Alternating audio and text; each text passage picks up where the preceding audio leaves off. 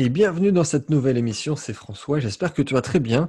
Et aujourd'hui, on va parler de ce magnifique début d'année 2022. Euh, après euh, deux années exemplaires de crise sanitaire, on passe sur un, conflit armé plutôt fort sympathique avec euh, énormément de conséquences pour l'Occident, à, commencer, parce que c'est forcément toi qui es concerné et qui écoute cette émission, mais pas que. On va parler énormément de choses. Alors aujourd'hui, je suis avec Rémi. Rémi qui est déjà intervenu dans l'émission plusieurs fois, d'ailleurs, je crois que c'est le recordman d'intervention au sein de cette chaîne podcast. Et on va parler d'énormément de sujets, à commencer par de géopolitique qui impacte euh, l'économie et, la finance. Donc, on va parler euh, bah, déjà de ce qui se passe euh, d'un point de vue guerre, Ukraine-Russie, et, et, ce qui peut impacter le monde économiquement et financièrement, et surtout aussi toi à l'échelle de l'individu en tant qu'investisseur. Donc, on va parler de, de, de, de, monnaie, de crypto, de bourse, de l'euro, euh, d'énergie, de croissance, euh, énormément de sujets euh, qu'on va balayer ensemble avec Rémi. Rémi, je te laisse quelques secondes pour te représenter. Alors très rapidement, Rémi, c'est un investisseur qui touche à beaucoup de sujets et également polymath pour ceux qui, qui, qui m'ont déjà entendu utiliser ce terme et également ancien membre de mon mastermind. Rémi, la parole est à toi. Oui, bonjour. Euh, du coup, c'est la troisième fois, et donc euh, ça commence à faire un peu. C'est ça, une fois par an. On, fait ça sur des sujets en plus qui, qui... très joyeux. Les commentaires derrière, tu sais, ça peut attaquer bien parce que en plus, j'ai jamais trop de langue de bois, donc. Euh, bah, c'est pour ça que tu reviens souvent sur l'émission. ouais, je sais pas trop me retenir, donc donc c'est bon ça. C'est un bon teasing pour cette émission. Ouais. Donc non non, bah après ouais, on va dire un peu investisseur, ingénieur, du coup trader. Euh, puis bah, du coup, je touche un peu à tout. Je fais euh, que ce soit dans, l'investissement, donc ça va être euh, ouais, donc du coup forex, crypto, enfin un peu à tout. Je fais aussi des dossiers immobiliers pour pour mes pour des amis ou des voisins, tu vois, pour pour les aider. même le week-end dernier, j'ai refait le le dossier euh, pour, euh, pour un courtier qui ne savait pas faire son boulot. Donc, enfin bref, c'est du détail. le problème de s'intéresser à beaucoup de choses, je connais. Ouais, des, choses comme ça. Donc, euh, non, donc là, ouais, en fait, bah, c'est moi qui t'ai proposé ce, ce, petit podcast, parce que c'est vrai que moi, du coup, autour de moi, là, dans les, enfin, différentes sphères, j'entends des choses qui sont un peu. c'est à la limite du dangereux, en fait, quand tu, quand tu visualises tout ça, quand tu prends un peu de recul. Oui, oui. C'est vrai que c'est dommage parce que c'est toujours le côté blanc ou noir de l'homme qui prend le dessus, et c'est vrai qu'il n'y a jamais de nuance de gris, alors que quand tu creuses un peu, bah, c'est pas, c'est pas aussi simple que ça. Donc du coup, le côté euh, Poutine c'est un connard et, les Ukrainiens, euh, bah, il faut aller tous les sauver, tout ça. Je dis pas que c'est pas le cas, mais euh, disons qu'il y a un peu de, un peu de retenue à avoir et, et un peu de, comment dire, et puis on n'est pas tout blanc dans l'histoire non plus. Quoi. Euh, Oui, bien sûr. Ah oui, alors pour remettre dans le contexte, c'est sûr que c'est un peu le, syndrome, euh, pareil, pour la crise sanitaire, c'est qu'on a des experts euh, qui, voient les choses sous un certain angle, un certain prisme, et qui forcément sont 100% d'un côté ou 100% de l'autre. Alors que moi, le premier, je, manque énormément de connaissances d'un point de vue géopolitique déjà pour juger et tirer la moindre conclusion. Et surtout, ça n'arrive jamais il n'y a jamais absolument un gentil, un méchant, et il y a forcément quelque chose qui ne va pas des deux côtés. Et, comme tu l'as dit, c'est une nuance de gris pour remettre les choses dans le contexte. Alors, par quoi tu, veux commencer avant de parler investissement, puisque c'est peut-être ce qui intéresse le plus toi qui nous écoutes aujourd'hui, euh, les choses à faire et à ne pas faire. On va revenir sur différents sujets, mais peut-être qu'on va commencer d'une façon plus macro, d'un point de vue plutôt géopolitique. Euh, avant de, démarrer l'émission, on a, discuté, on a parlé voilà, de, la fin de l'hégémonie américaine, euh, de, évidemment de l'Ukraine, de la Russie, de la Chine. je te laisse la parole pour, pour introduire cette émission. Euh, oui, bah, du coup, avant de commencer sur les, conséquences, on va dire, un peu plus financières, juste pour remettre un peu dans l'ordre au niveau géopolitique. Donc, euh, c'est vrai que là, nous, d'un point de vue occidental, ce que je me suis aperçu, parce que moi, mine de rien, il me manquait aussi pas mal d'informations, j'ai dû creuser euh, pas mal pour les avoir, c'est que le conflit qui a suivi le, problème, enfin le problème, entre guillemets, avec la Crimée en 2014, en fait, ça s'est pas fini en 2014-2015, pas du tout. Ça fait huit ans qu'ils sont en guerre là-bas, jour que le pays est scindé en deux et qu'en en fait, il se passe énormément de choses dont on n'est pas au courant. Donc, euh, pour faire vite, euh, il y a des, journalistes qui sont allés sur place, qui ont fait des, reportages, qui eux-mêmes utilisent le, terme normalement qu'on utilise vraiment, euh, enfin, très difficilement de génocide. Donc c'est difficile de, de s'imaginer qu'aux portes de l'Europe, à 2h20 de Paris, en avion, euh, il se passe euh, quelque chose comme un génocide, quoi. C'est, assez hallucinant. Ça, fait huit ans que l'Ukraine canarde des, à, à, coups de missiles euh, la partie pro-russe ukrainienne de l'autre côté de, du fleuve. Et c'est vrai qu'il y, a, y a pas mal de choses. Donc c'est, ça, c'est 13 000 morts. Donc voilà, rien que mmh. ça déjà, 13 000 morts. c'est des salaires qui ne sont pas payés, des retraites qui ne sont pas payées, c'est euh, la Crimée, donc, qui a été, euh, qui est devenue un territoire, enfin, une terre, on va dire, un peu plus russe. Euh, ils ont créé un, barrage pour arrêter, enfin pour stopper l'eau, l'irrigation du fleuve, donc du coup dans la partie de la Crimée. Donc du coup ça fait du coup depuis huit ans, enfin un peu moins, mais qu'ils n'ont plus d'eau en Crimée, donc c'est-à-dire qu'ils n'ont plus de terres agricoles si la Russie ne leur rapporte pas de l'eau tous les mois. Ouais. Donc c'est c'est un contexte et un climat euh, qui est, euh, qui est fortement tendu et fortement, euh, comment on pourrait dire ça, polarisé, si on s'y intéresse un peu plus. Donc, loin de moi l'idée de, de, de, de, donner mon avis et de, dire lui c'est le gentil, lui c'est le méchant. chacun se fera son avis, enfin voilà. Mais juste dans, enfin, faut bien voir que si on associe, si on pouvait faire un parallèle, on pourrait le faire avec la Catalogne et l'Espagne. C'est-à-dire que on pourrait Non, mais parce que du coup, on a vu euh, des, soulèvements de, masse euh, en Catalogne il y a, quelques années, hein, et puis c'est toujours le cas. Enfin, ils revendiquent, euh, ils veulent leur indépendance. Ils ont le, la, langue, le, catalan qui est, enseigné à l'école, qui est, reconnu au niveau de l'Espagne. Il y a même des enfants qui ont leur, enfin, ils ont leur manuel en catalan. Hmm.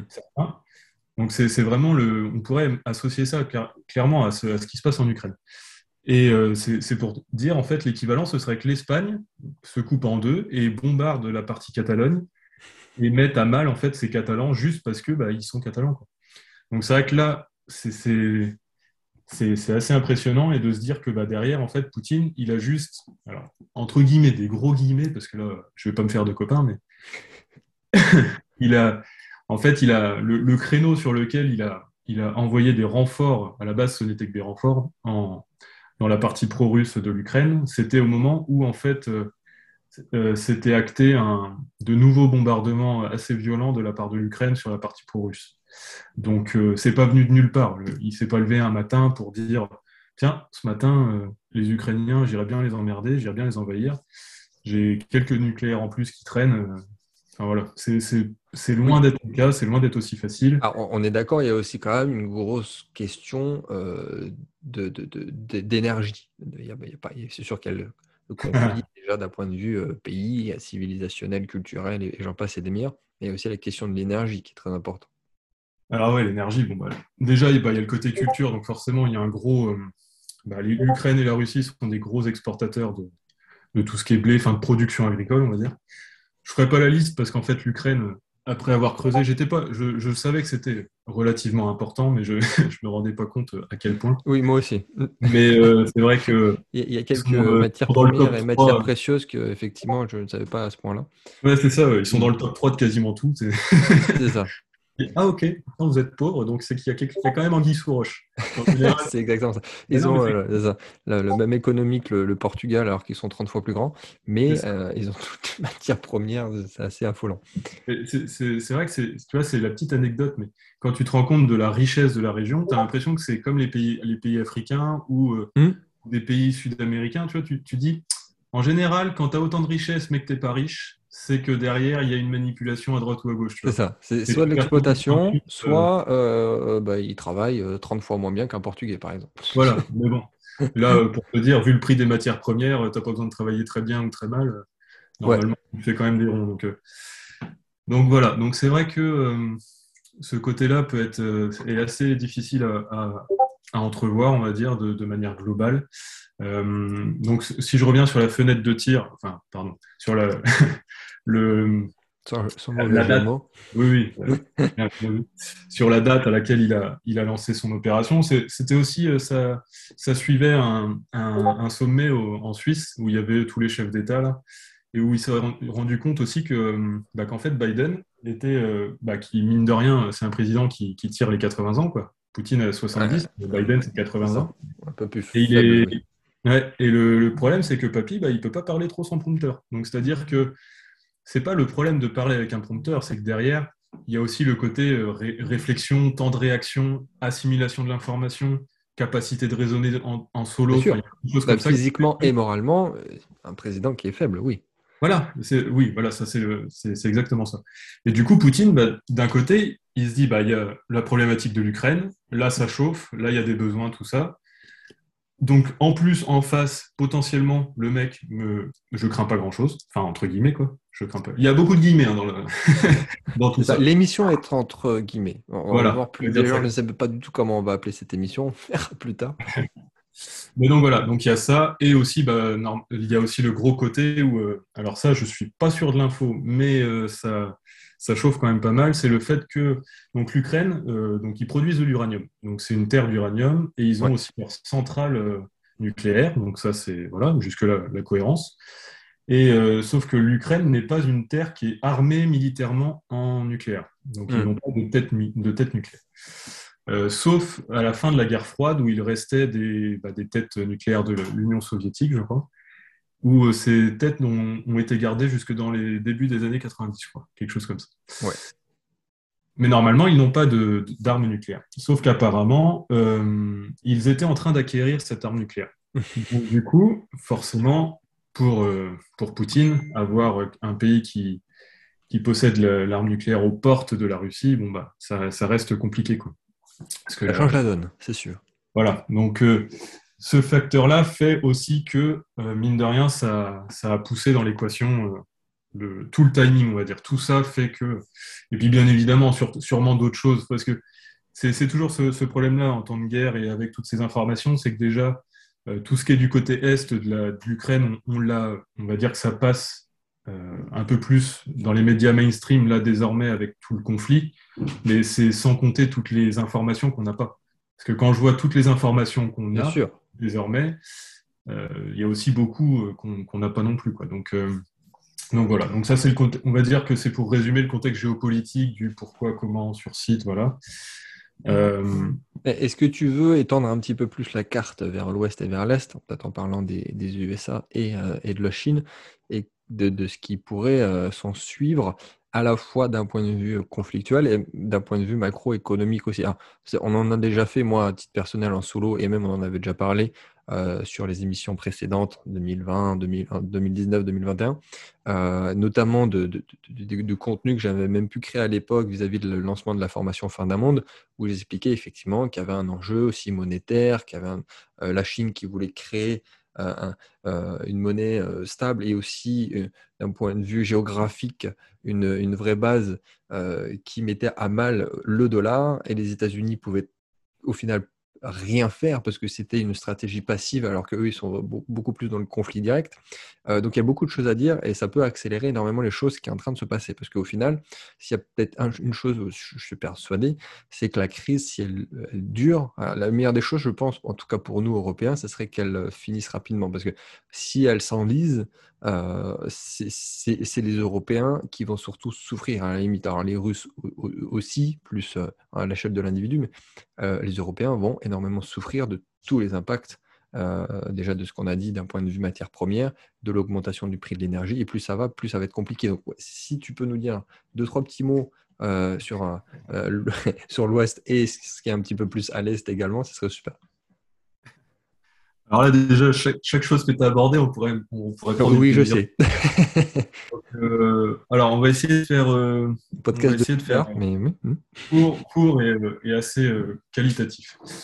Euh, pour revenir sur le côté un peu plus à l'ouest et sur le côté avec la, Russie, il faut voir que du coup, Poutine a pris le pouvoir de la Russie euh, dans les années 80-90, euh, le temps qu'il monte les échelons et tout ça, dans une Russie qui était au bord du gouffre, c'est-à-dire qu'elle était à genoux, il n'y avait, il y avait plus rien dans les caisses, c'était endetté jusqu'au cou.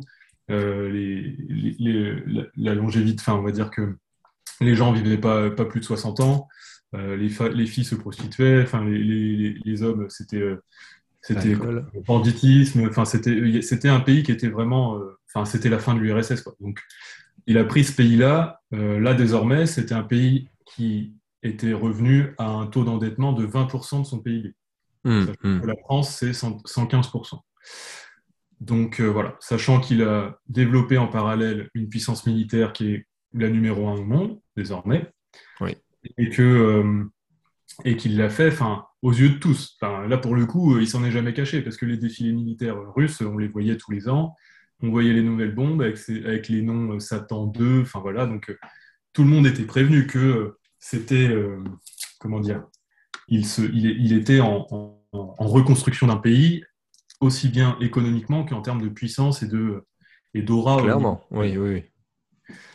Mais euh, pour le coup, ça ça n'a pas empêché l'Europe, enfin l'Europe, surtout les États-Unis suivis de l'Europe, et donc via euh, l'OTAN, de ridiculiser la Russie en permanence. Ça fait depuis euh, depuis mmh, Poutine mmh, mmh, tu, tu, prends tous les conflits, toutes les, même, dans les journaux, que ce soit partout, l'image de la Russie, c'est ça reste toujours une Russie, un grand pays, mais, un pays faible. C'est toujours la Russie, euh, enfin la Russie perd, enfin c'est jamais euh, la Russie puissante, la, Russie intelligente. La Russie est toujours mise comme un ennemi. Enfin, comme tu, s'il y a un potentiel de développement, tu vois toujours le risque. Tu ne vois jamais l'opportunité, quoi que ce soit. Tu vois, même en termes de business, si on te dit il y a tel potentiel à aller en Russie, tu, enfin, pour le coup, j'ai jamais entendu, tu vois. On entend les petits. À part, le minage crypto à la rigueur, mais sinon... Ouais, mais voilà. Mais tu vois, tu entends, certaines choses. Les, pays de l'Est, tu as, des opportunités, des, petits secteurs de niche et tout ça. La Russie, tu as les mêmes secteurs, tu vois, avec euh, même des, potentiels plus intéressants. Et en fait, tu as toujours ce, ce ouais. risque ah, mais vrai, vrai. inconscient qui est, qui est ancré dans tout le monde, comme quoi la Russie, c'est un méchant tu vois, comme la Chine quasiment maintenant. Oui, bah, des propagandes euh, assez, soit agressives, soit voire même complètement inconscientes, mais que ce soit dans des films, que ce soit dans les médias, que ce soit. Oui, c'est un, pays faible avec un mec euh, euh, qu'il ne faut pas prendre au sérieux au pouvoir. C'est ça. Mais du coup, tu vois, Poutine qui vient du KGB, qui a des, des grosses connaissances et compétences en psychologie, en analyse de l'humain, tout ça, bah lui, en fait, ce gars-là, alors c'est pareil, je prends des grosses pincettes, mais c'est vous pouvez visualiser ça comme ça, c'est que Poutine, c'est un peu un, équivalent en termes d'Hitler, en termes de, en termes de, comment on pourrait dire en termes de personnage historique. oui, oui. de son CV et, de ce qu'il a dans la tête. Ouais, ouais. ouais et puis surtout vis-à-vis de son peuple, parce que tu prends la Russie, quand il, quand il, comment il a pris la Russie, on va dire, dans les années fin de 90, là, à post-URSS, tu prends l'État dans lequel, dans lequel était l'Allemagne quand Hitler est arrivé au pouvoir, ah oui. Tu es sensiblement sur des, sur des niveaux identiques. Et derrière, donc, bon, on va passer le cas Hitler, mais Poutine, il faut voir que. Non, non, mais je, je sais qu'il y en a beaucoup qui sont très. Euh, moi, pour moi, je trouve que c'est des personnages historiques qui sont très intelligents. Tu vois. La, la, finalité fait que. Oui, oui, ils peuvent tous finir fous, certes, mais ils sont voilà, intelligents. De toute façon, pour être chef d'État, il y a un moment, il faut, faut, avoir des biais Psychopathie, ouais. Voilà. Donc, euh, donc, si tu veux, voilà. Donc après, ça n'empêche pas les meurtres et tout ça, c'est condamnable, c'est tout ce que tu veux, c'est dégueulasse. Enfin, Bref, mais sur le principe, la, stratégie, l'évolution, la capacité de, la vitesse de réaction, enfin, d'anticipation, toutes ces choses-là, et aussi ce que les gens négligent, c'est que les gens, parfois, tu peux entendre euh, tel, tel, personnage n'est pas, intelligent, c'était un tel qui était intelligent. Ouais, mais ce que les gens ne comprennent pas, c'est qu'un personnage intelligent, en fait, il s'entoure de personnes encore plus brillantes que lui. tu t'es pas. Oui, il met l'ego de côté, bien sûr. Oui. Voilà, c'est ça. Bah, je, je veux dire, c'est pas lui qui a créé des sous-marins, c'est pas lui qui a créé des, porte-avions, des machins. Ben non, évidemment, enfin, t'es pas compétent. Toi, tu, sais qui mettre où, et après, derrière, tu sais que le mec fera. Ouais, c'est comme le chef d'entreprise. Hmm, c'est voilà, Elon Musk, mais version politique. Voilà, d'où notre incompétence euh, en France et en Europe, parce que on considère un État comme, comme je sais pas trop quoi, un château de cartes ou n'importe quoi, mais un truc pour s'enrichir, alors que normalement, bah, tu pourrais attendre des performances euh, mais euh. Donc ça, c'est un sujet à.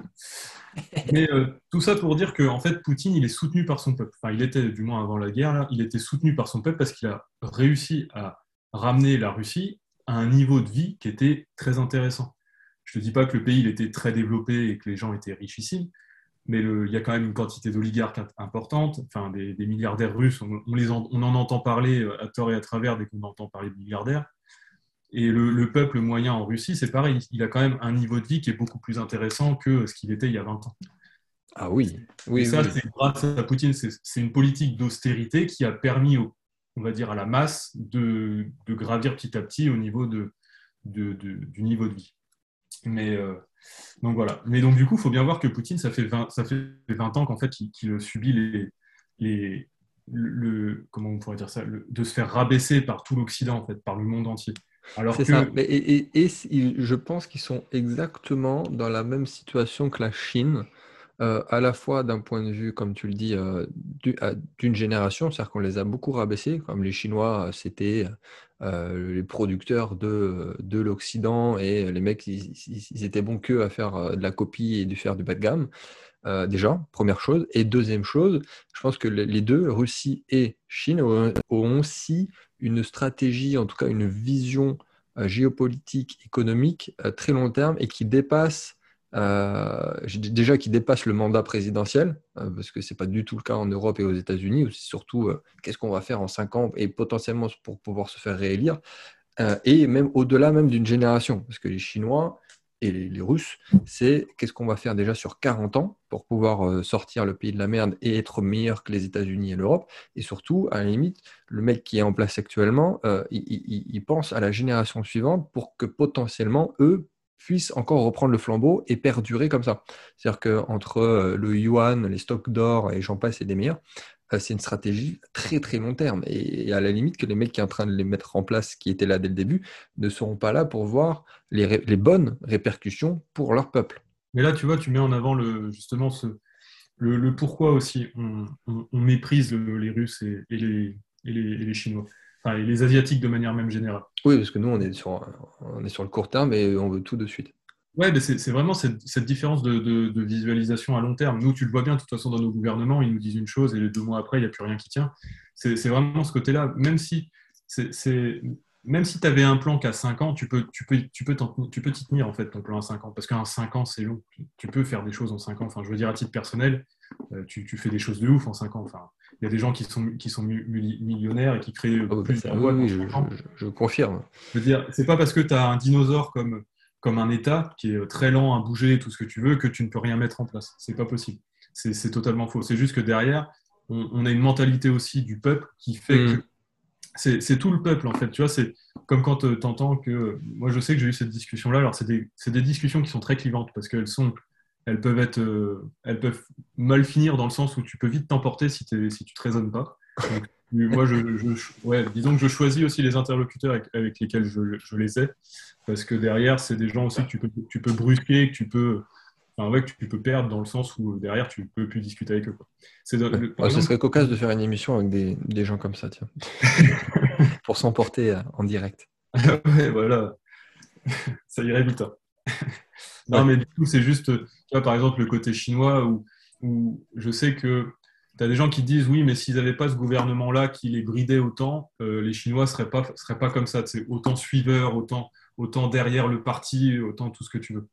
Eh ben, en fait, il faut savoir qu'on a aussi le, gouvernement auquel on, enfin, qui, qui correspond à notre mentalité et notre psychologie. Tu vois. Mmh, mmh, mmh. il y a des inconvénients, des avantages à tout, ça c'est sûr. Mais, oui, mais voilà. on peut pas, on peut pas tout avoir. Disons que certes, il y a des choses qui sont, qui sont bah, bon, on va parler des Ouïghours, il y a plein, il y a plein de choses qui sont faites et, qui, et dont on ne sait pas, peut-être, je ne sais pas, mais il y, a des, il y a des assassinats, il y a des choses comme ça qui. Mais bon, bref, c'est pas, c'est pas le sujet. Mais derrière, à côté de ça, il faut aussi voir que quand on parle de fonction exponentielle, tu regardes la Chine, c'est une fonction exponentielle. C'est intérêt composé, tu penses à la Chine. Enfin, je veux ah, dire, bien sûr. Pas... Là, la, Chine, je n'imagine même pas dans 10 ans la puissance de la nation. Enfin, je, bien sûr. Je ne sais pas si les gens se rendent compte en fait que là, actuellement, ils sont leaders ou quasi leaders sur tous les fronts, qu'ils sont repartis dans l'espace, que niveau fusion, ils sont au top, c'est-à-dire que énergie, agriculture, espace, enfin, technologie, il leur manque juste.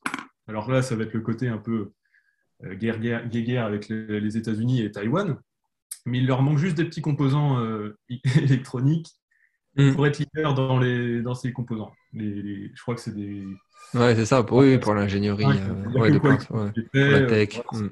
Voilà, et donc du coup, il n'y a que ce côté-là. Mais sinon, derrière, en fait, ils arrivent parce qu'ils ils ont aussi ce côté-là où bah, tu, tu, vis pour, euh, pour la population. C'est vraiment ce côté-là, l'engouement total. Oui, ouais, mais ça fait des décennies qu'ils ont lancé ce plan d'action et qui n'ont pas changé de chemin en cours de route. Voilà, parce que du coup, même s'il y a des pertes quelque part, bah ouais, mais le problème, c'est qu'on est obligé d'avoir ces pertes pour avoir l'objectif final.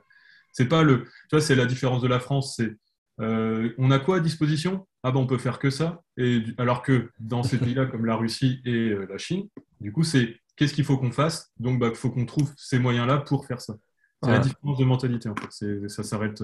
Ça va pas plus loin. ça veut dire que c'est l'avantage de l'autoritarisme, pour le coup aussi. Bah, après, tu est-ce qu'il ne vaut mieux pas une bonne dictature qu'une mauvaise démocratie? Ça, c'est toujours la question. Exactement. Euh, Bref, on s'écarte un peu. Non, non, non, non, mais très, très, très bien, très pertinent. Après, pour revenir sur le côté euh, Chine et, euh, Russie, qui ont un peu la même vision, du coup, on en parlait tout à l'heure, c'est la question se posait au moment où les Russes ont attaqué, enfin, ou Poutine, parce qu'au final, il a attaqué tout seul, mais où Poutine a attaqué, l'Ukraine, c'était de savoir, par contre, là, ça, ça, aurait pu être vraiment dangereux, c'est si la Chine s'emparait de Taïwan, parce que du coup, là, on parlait du, donc, euh, il y a le côté euh, hégémonie américaine et, potentiellement la prochaine hégémonie euh, chinoise. C'est qu'à Taïwan, en fait, il y a TSM, donc Taïwan semi-électronique, semi. Micro, je sais plus comment, merde, bon, bah, TSM. ouais. Et c'est eux qui, en fait, qui ont tous les microprocesseurs et qui fabriquent tous ces, toutes les puces et tout ça. Et le problème, c'est qu'ils ont, une, ils ont des machines dont la Chine n'a pas les technologies. Donc, ils essayent d'avoir de, de, enfin bref, avec des espions, tout ce que tu veux, de, choper cette technologie-là. Mais le problème, c'est que la Chine euh, ne possède que les, la technologie du grade inférieur. Et il leur faudrait encore euh, quasiment 10 ans pour obtenir cette technologie. Donc cette, euh, ces machines-là sont fabriquées par une entreprise en Europe, donc au nord de l'Europe. Je, ne sais plus si c'est en Norvège ou aux Pays-Bas, je ne sais plus lequel. D'accord, ouais. Et donc, du coup, le problème, c'est que se posait, c'était que si la Chine envahissait Taïwan, c'était que faisaient les États-Unis avec ce site de production. La question, c'est de poser, de savoir s'il le détruisait ou pas. Ouais, tu m'apprends quelque chose, effectivement. Donc, tu en arrives en fait à des questions de. Mais on, va revenir avec, la, avec la, le, comment dire, la, volonté des États-Unis à garder une hégémonie, parce qu'en fait, c'est ça qui nous met vraiment dans la merde tous les, au quotidien, en fait, avec toutes les dernières guerres. Hum, hum. C'est que tu vois, là, donc la Chine qui potentiellement aurait profité de ce bon, bah, l'Occident euh, est euh, occupé en Ukraine. Bon, bah, on voit en plus que les États-Unis ne bougent pas trop leur pion.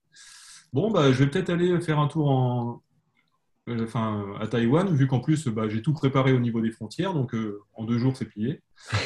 tu vois il y avait vraiment cette, question qui se posait, bon, même si les États-Unis ont, ont, mis tout, enfin, ont mis de l'artillerie dans le coin et tout ça, il n'y a pas de souci, mais, mais la question se posait de savoir si la Chine allait bouger, parce que du coup, vu que les États-Unis n'ont pas bougé, il y avait potentiellement bah, si personne ne bouge, bah, moi je vais y aller. Donc euh, c'était une opportunité. C'était une opportunité. Donc, euh, ouais. Donc, mmh. après, sous, le, euh, sous, sous, Biden, parce qu'après, il y a aussi la question de qu'est-ce qui se passerait sous Trump. Ah bah, plus, ça, que plus, ça va, plus il a des chances d'être là en 2024. Mais... Même avec la... Ah bah oui, ça par contre, c'est encore autre chose. Mais euh, la Russie n'aurait jamais attaqué s'il y avait eu Trump. Mais, euh, je pense qu'on est d'accord. Ouais, oui, oui, non, mais c'est toujours ce côté-là. Comme on dit, tu as un pion ou tu as, un leader. Trump, il a, il a tous ses défauts, hein, mais pour le coup, euh, il, a pas il a démarré aucune guerre. Donc, malgré toute la grande gueule qu'il avait, il, il, s'est engagé. c'est ça. Il est allé serrer la main du Nord-Coréen. Et puis, voilà. Ouais, ça, serait passé différemment. Hein, en plus, il m'a fait chier en bourse. Donc, je t'avoue que pour le coup, à tweeter tous les quatre matins pour des conneries euh, dès qu'il se levait ou des Ah non, mais je suis d'accord.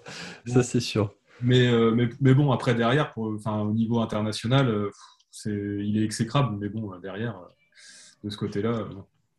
Donc, mais sinon, si on revient juste sur l'hégémonie américaine, parce qu'en fait, tu vois, il y a le dernier point de pourquoi l'Ukraine a été aussi envahie, enfin, attaquée par, par la Russie, c'est le fait que, bah, du coup, tu as l'hégémonie américaine. Donc, ça, c'est le grand, le grand point, tu vois l'hégémonie américaine qui nous drive depuis, euh, depuis 100 ans. Même, 150 euh, 150. depuis quasiment qu'elle est créée, en fait. Et euh, donc, tu vois, par exemple, alors, j'ai dû creuser en détail parce que tu vois, j'avais pas tous les éléments. Tu as, beau t'informer, mais tu as tellement de choses qui se passent en fait à droite à gauche que tu n'as jamais en deux. Et c'est vrai que là, tous ces conflits en, enfin, en Europe, au bord de l'Europe qu'il y a eu ces dernières années, là, notamment Iran, Syrie, tout ça, en, en fait, tu apprends que c'est sous fond de de, de gazoducs qui devaient être, euh, qui devaient être créés en direction, enfin, de, par, de la Russie jusqu'à ces pays-là, et du, qui du coup, euh, la Russie bah, déverserait son, son gaz très peu cher, enfin ouais, très, très peu cher, parce qu'il ne leur coûte rien, vu qu'ils ont juste à creuser. Ouais. dans ces pays-là, en fait, tu vois. Et du coup, donc c'est tous ces pays, donc je ne sais pas si tu visualises où ils sont par rapport à l'Europe, tu vois, c'est ouais en gros, ils auraient le gazoduc qui traverse tout ça et même enfin voilà, et à la base, euh, même potentiellement, tu peux te raccrocher, euh, faire un détour pour aller en Allemagne. Enfin voilà, donc, derrière, en fait, ils inondent tout le monde. Sauf que le problème, c'est que les États-Unis, bah, ils sont euh, de mèche avec le, gaz qatari.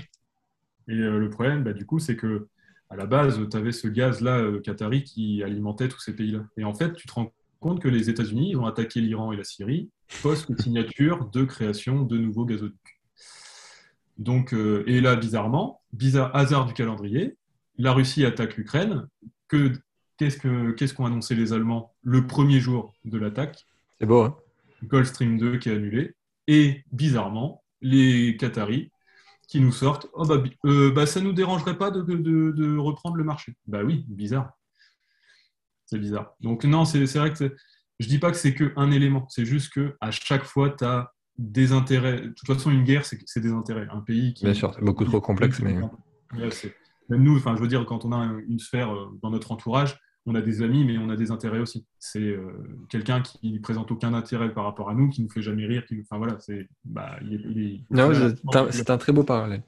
Euh, alors du coup, pour décomplexifier la situation, je vais te questionner sur, sur, sur les investissements, les marchés financiers et de tout ce qui s'ensuit, ce qui sera peut-être nettement plus parlant. Alors, c'est pas que ça n'a pas été parlant jusqu'à maintenant, mais voilà, où on, peut peut-être agir pour sauver les meubles, pour sauver sa famille et, et notre pouvoir d'achat.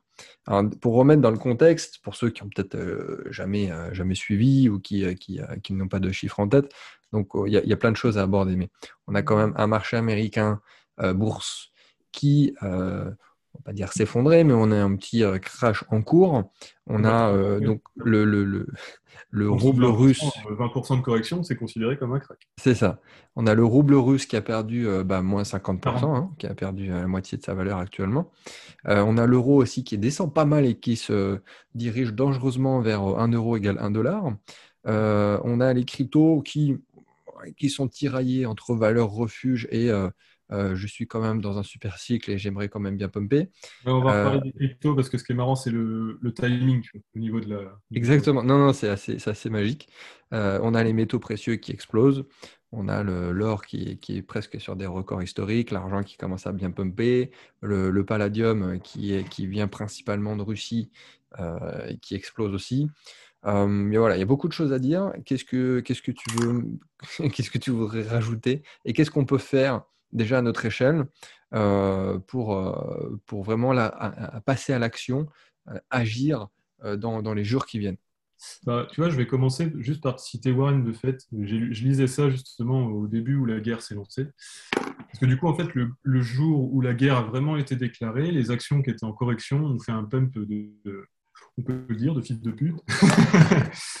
c'est vrai que là, tu te dis, bah attends, euh, il y, a, récession, il y a tout ce que tu veux. Enfin voilà. Et là, on est le jour où, on est en guerre, bam, on reprend euh, quasiment 5% euh, sur le Nasdaq. Enfin, es là, tu te dis, mais what the fuck quoi. Et du coup, tu, si tu écoutes un peu les, les comment on pourrait dire, les, seniors, enfin ceux qui, qui drivent un peu le marché depuis, depuis 30, 40, 50 ans même maintenant, Monsieur, Monsieur Buffett, Warren Buffett, l'oracle d'Omaha, euh, qui, dit que, euh, en gros, pendant les guerres, il faut acheter les actions parce que le cash ne vaut rien. Et même les métaux précieux, même les valeurs refuges ne valent rien. Alors, du coup, tu vois, c'est le côté où je respecte énormément ces gens, mais euh, il y a un temps pour tout et tu ne peux pas comparer chaque cycle et chaque guerre. C'est-à-dire que là, actuellement, on est plus proche d'une guerre de, de 70, c'est-à-dire la crise du pétrole qui a duré, euh, qui a fait 10 ans de récession derrière, ou de 39. Euh, Donc c'est ce genre de 39, attends, je te dis de la merde, c'est plus 39, j'ai perdu le chiffre. Donc oubliez le deuxième, surtout 70 avec le pétrole. Mais c'est en fait, si tu veux, c'est que là, on parle dans un contexte normal où on est en guerre. Donc, tu prends euh, l'invasion de l'Irak, tu prends euh, toutes tes guerres que tu as eues euh, pendant les 20, 30, 40 dernières années. Le problème, c'est que l'économie, bah, elle était en croissance. Tu vois. Enfin, je veux dire, les techs n'étaient qu'au balbutiement. Enfin, on découvrait des Clairement. Mmh. il y avait des infrastructures à créer, des nouveaux produits. Enfin, voilà, que, euh, les, relations internationales se développaient de mieux en mieux. Enfin voilà, relations diplomatiques avec, la Chine s'amélioraient, avec la Russie ça se stabilisait, c'était pas trop mal. Donc du coup, tu avais tous tes blocs à l'international qui faisaient en sorte que tout le monde se tire la bourre en fait. Donc c'était intéressant. Et au niveau enfin, géopolitique, ça se tenait, à part euh, deux trois. Bon, bah, si, si euh, les Américains avaient envie d'aller taper sur quelqu'un, bon, bah, ils y allaient, on leur disait rien. Bon, quand c'est les Russes, ça, ça se passe pas pareil. Mais, euh, mais du coup, ça se tenait, tu vois. Le problème, c'est que là, on est dans, une, dans un contexte où on était déjà en bulle avant le Covid. Après le Covid, on a injecté plusieurs trillions de dollars. Enfin, ouais, je ne sais, plus combien on en a injecté au, total, parce qu'en fait, on, on, continue à en injecter. Hmm. C'était 120 ou 140 tous les mois, encore. 140 c'est ça. Ouais, ouais, milliards. Beaucoup, beaucoup, beaucoup trop. Donc, euh, donc du coup, tu es, dans un contexte économique qui fait que tu ne crées pas davantage de richesse. Tu, restes, on va dire, même dans le meilleur des cas, tu restes équivalent. Tu n'as pas plus de richesse. Depuis avant le Covid, juste et deux ans après, il ne faut pas se voiler. Hein, les marchés ont fait x2. Euh, on est dans le négatif en termes de création et de, valorisation. Donc, tu n'as rien de, de, mieux.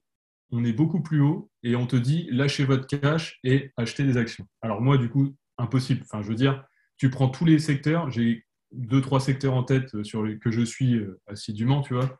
Mais même ceux-là, tu vois, en période de, de, crack boursier, euh, j'ai du mal, tu peux pas rentrer comme ça non plus. Hmm. Donc, tu ne peux pas dire aux gens, parce que tu sais pas réellement ce qu'il a fait non plus, mais je sais que Warren Buffett, tu vois, il a, il a du cash, il avait, il avait avant le Covid encore 100 milliards de liquidités, 100 milliards de dollars de liquidités dans le fonds, parce qu'il n'était pas serein par rapport à l'environnement du, du, marché, tu vois. Bah, moi, je suis désolé, mais post-Covid avec une guerre en cours, bah, c'est pas maintenant que je vais acheter des actions. Tu vois. On d'accord. Mmh. Mais après, tu as toujours des petits trucs à acheter, tu vois, mais il faut, faut, faut, vraiment très bien se renseigner, il faut, faut, faire du fondamental, parce que dans ces contextes-là, en période de crise, euh, tu n'achètes pas des, des, des, actions, tu les achètes pas avec un PE de, de, de 30 ou 40, tu vois.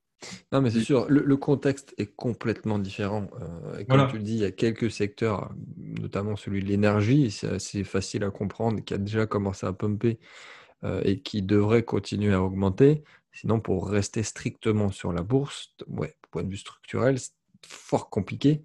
Ouais, c'est ça. Euh, et, ah, c'est pas, demain la veille qu'on sera fixé, je pense. Ah bah non, non. Non, mais c'est surtout que tu vois, c'est, en fait, ce qui me dérange, c'est quand tu, une personne avec autant de visibilité dit aux gens, tu vois, parce que directement, il dit aux gens acheter des actions. Parce qu'il a une très grande visibilité, les gens le suivent. Euh, ah oui, oui, oui. Moi, ce qui me dérange, c'est de dire aux gens acheter des actions alors que on est, euh, enfin, on est endetté comme il n'y a pas. Enfin, il y, a énormément de. Je pense que de toute façon, tu as déjà fait un point sur comment, sur tout ce qu'il y a autour, mais donc je ne vais pas revenir là-dessus sur le côté financier. Mais, c'est vrai que les actions, c'est très dangereux dans le, si, vous, si on ne connaît pas le domaine, en, tant que particulier qui, juste qui et qui, fait un peu de trade et qui juste investit un peu de capital, tu vois. Je dis pas euh, des gens qui, cherchent vraiment régulièrement tout ça, mais si c'est des gens qui, juste investissent pour avoir plus que le PEA, bah, je, suis, désolé, mais c'est compliqué dans ces périodes-là de se dire peut-être que en, quand il y a eu l'Irak ou quoi que ce soit, c'était très bien, c'est sûr. de toute façon, c'est sûr, on le voit maintenant, c'est sûr. Mais là, actuellement, avec tout ce qui est l'inflation qui se, qui se valide et qui n'est qui pas prêt de partir. L'augmentation des coûts des matières premières et des, de l'énergie, tout ça. Ça, c'est pas bon pour le marché de manière globale. Hein. Pas, ça, ça va pas créer de l'emploi, c'est sûr. je veux dire, on, a beau dire, oui, je vends, je vends, mon bois plus cher, mais le bois, il pousse pas plus vite, en fait. Donc, euh, donc déjà, là, on va avoir, on va avoir du problème là-dessus. Et derrière, en fait, petit à petit, ça impacte toute la chaîne. Donc, euh, acheter des actions, certes, mais euh, que des actions qui, sont vraiment valorisées correctement. Et le problème, c'est que là, post-Covid, trouver une action qui est valorisée à peu près correctement, bah, bon courage, parce qu'il y en a très très peu. Là, il faut vraiment être quasiment insider ou, vraiment avoir déjà des documents déjà préparés sur certaines entreprises depuis plusieurs, quasiment plusieurs années en attente, parce que c'est des valeurs refuges, parce que c'est des... Enfin, voilà, tel ou tel paramètre. Mais les actions, pour moi, c'est très très compliqué. C'est vraiment je, suis tout à fait d'accord avec toi. Pour moi, tu vois, par rapport à ce que je disais tout à l'heure, le seul, les, je, vais, je vais, en toute transparence, tu vois, je vais, je vais donner les secteurs que je suis, mais tu vas avoir d'un côté la Chine, malgré le problème de delisting, parce que bah, il y a aussi les problèmes, parce que bah oui, hégémonie américaine, donc la Chine c'est des méchants, donc bah, du coup, du coup bah, les, actions chinoises qui sont listées aux États-Unis, bon bah en fait non, merci, au revoir. Donc bah, malgré les problématiques liées au delisting possible de, des, entre, des entreprises chinoises, ça reste des entreprises qui ont craqué, donc elles sont là, enfin, je veux dire, tu prends des entreprises comme Alibaba, Baidu, enfin, Tencent, les plus grosses. Ouais. parler des autres, tu vois, elles ont craqué à quasiment 70, 80, enfin même plus que ça, pour certaines. Et ça n'empêche que par rapport à la Chine, c'est des mastodontes. Enfin, je veux dire, c'est pas parce qu'elles ont, enfin, elles ont perdu peut-être 50% de valeur, mais en fait, Alibaba, il est quasi. Je crois qu'actuellement, je prends lui, mais c'est pas une, enfin, pas un conseiller d'investissement, c'est juste pour donner une idée de, de où on se situe, qui est l'équivalent d'Amazon, euh, ils font quasiment la même chose, hein, à part qu'ils ont pas, enfin, il y a quelques trucs qui vont pas, mais ils, font du cloud, ils font, ils font tout ce qu'ils font à côté Amazon. Euh, ils sont valorisés 70% euh, plus bas que leur prix médian le plus faible. Enfin, mmh, mmh, mmh, ouais, c'est pas le même jeu. Donc du coup, si tu veux, certes, il y a des risques parce que c'est la Chine, mais à côté, enfin, je veux dire, moi, c'est un marché qui potentiellement, une fois qu'il va partir, il va partir. Enfin, c'est dans le sens. Et en plus, la mentalité chinoise, tu regardes, si tu as déjà regardé les graphiques chinois, je pense, c'est ça bulle, ça craque, ça bulle, ça craque pas de. C'est des tendances qui sont très difficiles parce qu'en fait, ils ont une différence de mentalité vis-à-vis de l'investissement. Et c'est là où on retrouve justement le côté bah, euh, différence de mentalité par rapport à, pas mal de choses.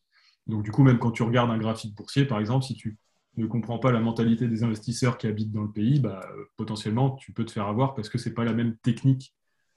voilà. Donc c'est le côté action. Moi, j'avais la Chine forcément avec le, potentiel à long terme, mais à, long terme, pas à horizon un ou deux ans, vraiment à long terme. non, non, mais il faut, vraiment. Parce que là, on vit dans un monde tellement qui est, tellement court-termiste que le long terme, c'est six mois. Bah non, je suis désolé. C'est exactement ça, c'est ça. ça. le mec qui arrive sur le marché des cryptos, il veut devenir riche en un mois, et quand c'est du long terme, c'est six mois. Quoi. Voilà, c'est exactement ça. C'est ça. mais faites, euh, comme, un, comme un Chinois ou comme un Russe, réfléchissez à long terme, et euh, ce sera déjà mieux. Ensuite, bah, il va y avoir le, tout ce qui est. Euh, tu en as parlé, en plus, tu as fait une vidéo dédiée. C'est tout ce qui est cannabis. Donc là, pour le coup, les entreprises maintenant sont beaucoup plus saines. Euh, mmh, intéressant, ouais. Mmh. Les valorisations sont revenues sur des niveaux planchers un peu plus intéressants. Il y a beaucoup moins de volatilité. Enfin, beaucoup moins de volatilité.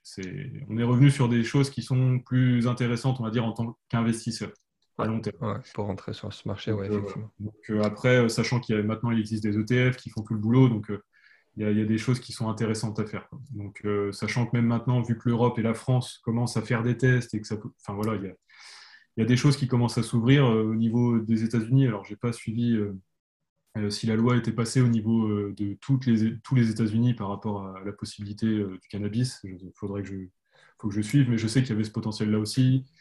Donc, c'est un marché de toute façon qui est en pleine expansion, que ce soit le cannabis médical, que, aussi bien que le récréatif. Quoi. Donc, Mm, mm. ah, c'est sûr. sachant, que, petite anecdote, sachant que, petite anecdote, euh, aussi bien euh, quand on est en période de crise et de récession, les gens jouent plus au jeu d'argent, donc la FDJ euh, fait beaucoup de chiffres, enfin fait plus de chiffres dans ces périodes-là, bah, tout comme c'est des périodes qui sont difficiles, donc les gens ont tendance à plus fumer aussi. Donc, et ont besoin de plus de tranquillisants, donc le cannabis qui aide à se zénéifier, on va dire. Et euh, donc, c'est en fait, tu vois, c'est dans cette logique-là, tu vois, il n'y a pas que le côté graphique, il y a vraiment aussi le côté euh, environnement d'un État qui potentiellement peut aller mal, d'un environnement où ça peut pas très très bien se passer. Et ben, en fait, dans ces moments-là, les gens ont quand même besoin de euh, dépenser l'argent dans quelque chose qui, soit qui les fait espérer un gain d'argent parce qu'ils n'en ont pas, soit qui les fait se, enfin, se déconnecter un peu et, voilà. Soit investir dans le métaverse. Ouais, bah non, là par contre, si tu n'as pas d'argent pour bouffer, tu vas pas acheter une, une partie. Non, ça c'est sûr. Clairement. je, dis, je, je, je, dis pas que c'est pas, pas intéressant. On en a parlé avant, on fera peut-être un truc là-dessus, mais, mais, euh, mais, je dis juste qu'il y a chaque chose en son temps. C'est là pour le coup, on en est à des balbutiements. Ce qui va être intéressant, c'est pas chaque opérateur qui va faire son truc, c'est surtout être l'interopérabilité des, choses. Mm. Donc, euh, donc ça, et le dernier point, bah c'était surtout l'argent en fait que j'avais. Alors c'est pas une action, mais euh, c'est l'argent qui est très intéressant par rapport à son graphique euh, et son, le fait que, bah, comme la Chine maîtrise tous les, toutes les mines d'argent au monde, je crois que c'est la quasi-totalité. et en fait, ils ont réussi jusqu'à maintenant à maîtriser le cours de l'argent. Donc, c'est-à-dire que les derniers pics que l'or a subi, les derniers pics que l'or a subi, le silver ne l'a pas subi non plus. Il y a même eu un, spike à un moment à 11 ou 12 dollars, qui était assez hallucinant. Et, mais pour le coup, ils ils vont pas pouvoir maîtriser le, marché très longtemps en fait, parce que, enfin, voilà, il y a une demande qui est forte. Ouais, et plus il tire sur l'élastique pour le retenir, plus, plus ça peut. Voilà, il y a ça aussi. Hmm. Et enfin voilà, donc euh, et c'est un, enfin et comparé à l'or, du coup, on, voit bien que graphiquement, enfin le potentiel, il est à la TH, tu vois, plus haut, sachant que la TH, il est à 40 dollars. Oui, ça, ça, même ça suit l'or avec du retard. Globalement, si on veut faire très, très simple. Du coup, tu as, tout ça. C'est le côté. Moi, je suis pas. Moi, j'aime pas l'or. Moi, à titre personnel, je suis pas. Je suis pas fan de l'or. C'est pour moi, c'est.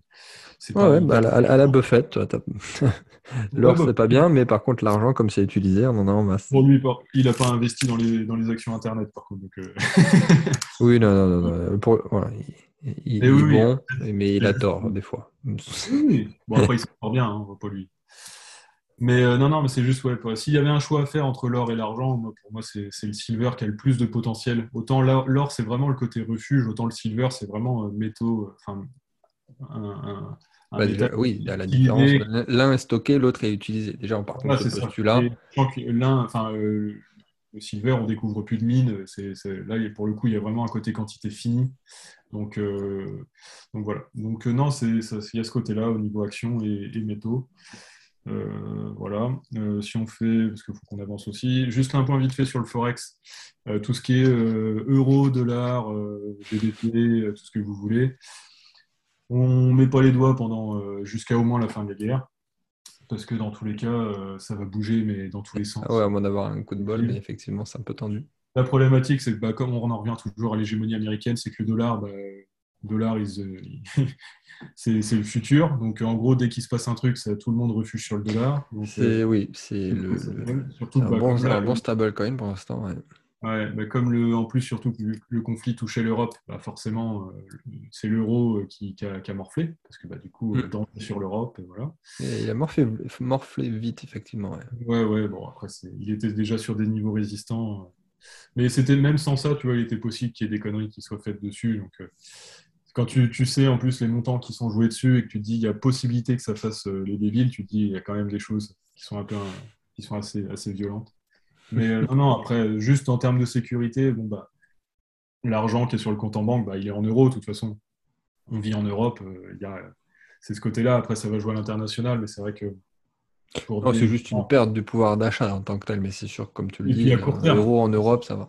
Puis pour le coup, ça reste du court terme parce que derrière, enfin, ça, bouge tellement vite que derrière, ça se trouve, dans un an, on sera revenu à, un 15 ou à un 18. Enfin, je ne sais pas trop parce que derrière, c'est pareil, les Américains. Oui, ils passent à, 90 ou 80 centimes. ouais, après voilà, c'est ça. Mais puis c'est pareil, il y a aussi le côté où, en fait, il y a beaucoup de, il y a beaucoup de, paramètres extérieurs qui, jouent là-dessus et notamment, il y en a un qui est pour le moment qui est, laissé de côté, bah, c'est le fait que les Américains, c'est le pays qui a, qui a investi, enfin qui a investi qui a, injecté le plus de, de, liquidité en fait pendant le Covid. Mm, et, mm. là, il est, il est, aussi euh, laissé de côté euh, pendant, pendant cette guerre. Enfin, je veux dire, euh, oui, certes, l'euro perd de la valeur, mais en attendant, des dollars, il n'y en a pas moins en circulation. Et tu en as une quantité faramineuse. Donc, à partir au moment, le moment où ça va se rééquilibrer un peu dans l'autre sens, parce que je ne sais pas, en espérant que le conflit se résolve un peu, un peu rapidement ou que ce soit, ça se fasse sans trop de dégâts. Ouais, c'est ça derrière, en fait, l'euro repartira potentiellement assez rapidement, euh, au moins sur des niveaux euh, raisonnables. Donc, voilà. Donc après, le forex, c'est juste ce côté-là. Même je vois, pour ceux qui connaissent, l'euro-yen, qui est censé être une monnaie qui, chute un peu pendant. Bah, en fait, c'est l'historique. C'est les, Japonais, comme ils ont une monnaie qui est, enfin, avec leur historique de krach boursier, tout ça, ils sont endettés euh, en, taux négatif. bref, c'est les Japonais dès qu'ils ont du cash, en fait, ils l'investissent en actions américaines, donc ça partout aux États-Unis. Donc en fait, quand le marché corrige, l'euro-yen a tendance à, corriger également. C'est ça. Tout à fait. là, ce qui s'est passé, c'est que pendant la correction du, marché, l'euro-yen n'a pas chuté. Donc du coup, c'est tu vois, c'est des, des, corrélations qu'on a comme ça qui sont un peu euh, un, peu bizarres par rapport à ce qu'on a d'habitude et où du coup tu as l'argument de Warren Buffett qui revient et qui, où tu te dis bah non mais de toute façon il n'y a rien qui se passe comme d'habitude de toute façon donc euh, on va essayer de prendre un peu de recul et de faire les choses un peu modérément. Tout à fait, oui.